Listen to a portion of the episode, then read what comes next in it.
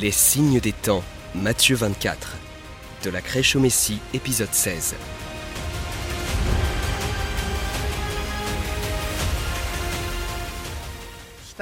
Ici, au sommet du mont des Oliviers, on a une belle vue sur la vieille ville de Jérusalem en contrebas. Le mont des Oliviers est en fait une chaîne de collines à l'est de Jérusalem, séparée du mont du Temple par la vallée du Cédron. Elle est rarement mentionnée dans l'Ancien Testament, mais le lien qu'elle a avec les dernières scènes de la vie de Jésus est ce qui la rend importante.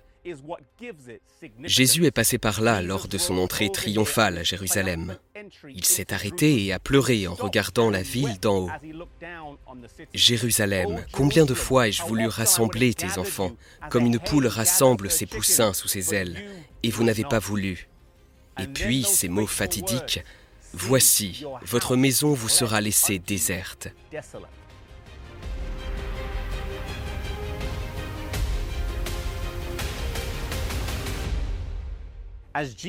Alors que Jésus prononce des paroles qui indiquaient que le temple serait détruit, les disciples s'approchent de lui dans Matthieu 24.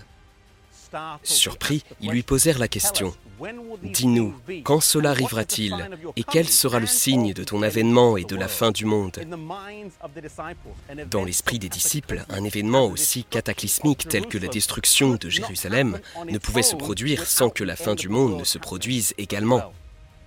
Jésus, dans sa miséricorde, a décrit les signes des deux événements et les a fusionnés, car il ne pouvait admettre que les deux événements soient séparés de 2000 ans. C'est ainsi que des signes indiquant les deux événements ont été donnés aux disciples.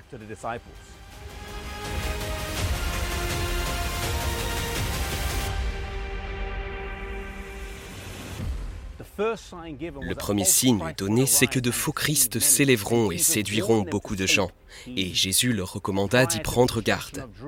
Avant la destruction de Jérusalem, il y avait beaucoup de faux messies qui s'étaient levés, et avant la fin du monde, ce signe se reproduira à nouveau. Jésus poursuit en disant qu'il y aura des guerres et des bruits de guerre, que les nations s'élèveraient les unes contre les autres, et qu'il y aura des famines, des pestes et des tremblements de terre en des lieux divers. Aujourd'hui, nous assistons à tous ces signes, puisque nous vivons dans un monde criblé de guerres, et nous assistons également à des tremblements de terre avec une fréquence plus élevée et dans des endroits inhabituels.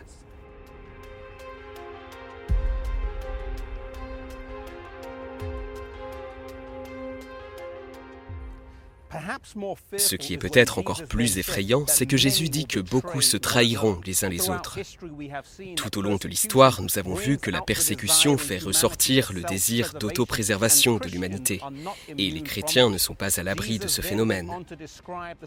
Jésus poursuit en décrivant les signes qui se produiraient ici à Jérusalem avant sa destruction en l'an 70 de notre ère, et ceux qui veillaient ont pu éviter la terrible destruction lorsqu'elle est arrivée par les mains de l'armée romaine. Un conseil similaire est donné avant le retour de Jésus, et ceux d'entre nous qui veillent n'ont pas à craindre.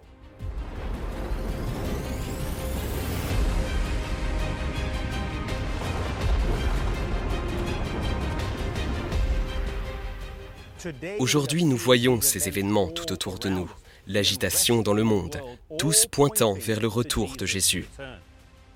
Nous assistons à des guerres et à des bruits de guerre. Nous assistons à des craques économiques, à des famines et à des tremblements de terre en divers lieux. Comme au temps de Noé, il en sera de même au jour où le Fils de l'homme viendra.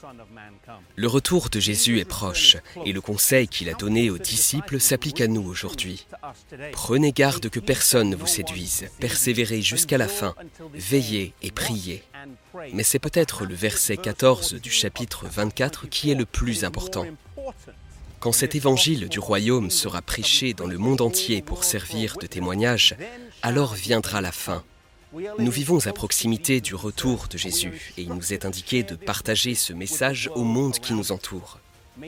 Puissions-nous être attentifs aux événements qui se déroulent, puissions-nous nous réveiller du sommeil spirituel et puissions-nous partager ce message avec amour au monde autour de nous afin que les gens soient sauvés.